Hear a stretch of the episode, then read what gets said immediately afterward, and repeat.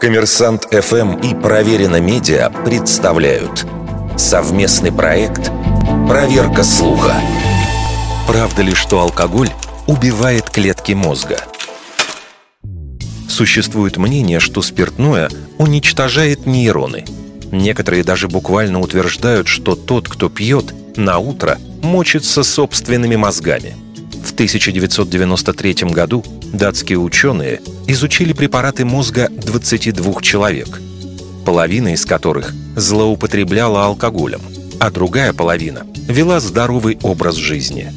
В неокортексе, самой значительной по объему части коры мозга, которая отвечает за высшие нервные функции, мышление и речь, количество нейронов у обеих групп оказалось примерно одинаковым.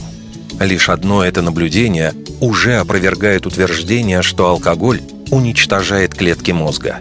Однако различия у алкоголиков и трезвенников все же нашлись.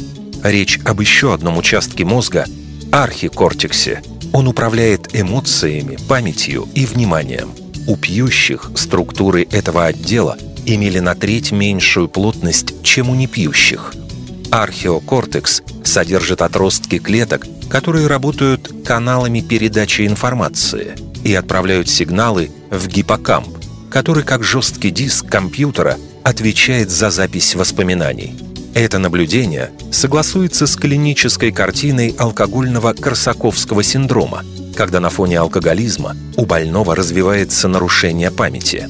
При этом датские ученые пришли и к обнадеживающим выводам – прекращение злоупотребления спиртным может дать нейронам возможность восстановить утраченные связи.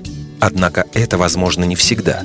Уже упомянутый Корсаковский синдром, возникающий обычно на последней стадии алкоголизма, плохо поддается лечению, и полное выздоровление таких пациентов маловероятно. Таким образом, алкоголь не способен разрушить сами нейроны – но систематическое злоупотребление спиртным может привести к поражению связи мозга, которое может оказаться необратимым. Вердикт. Это неправда.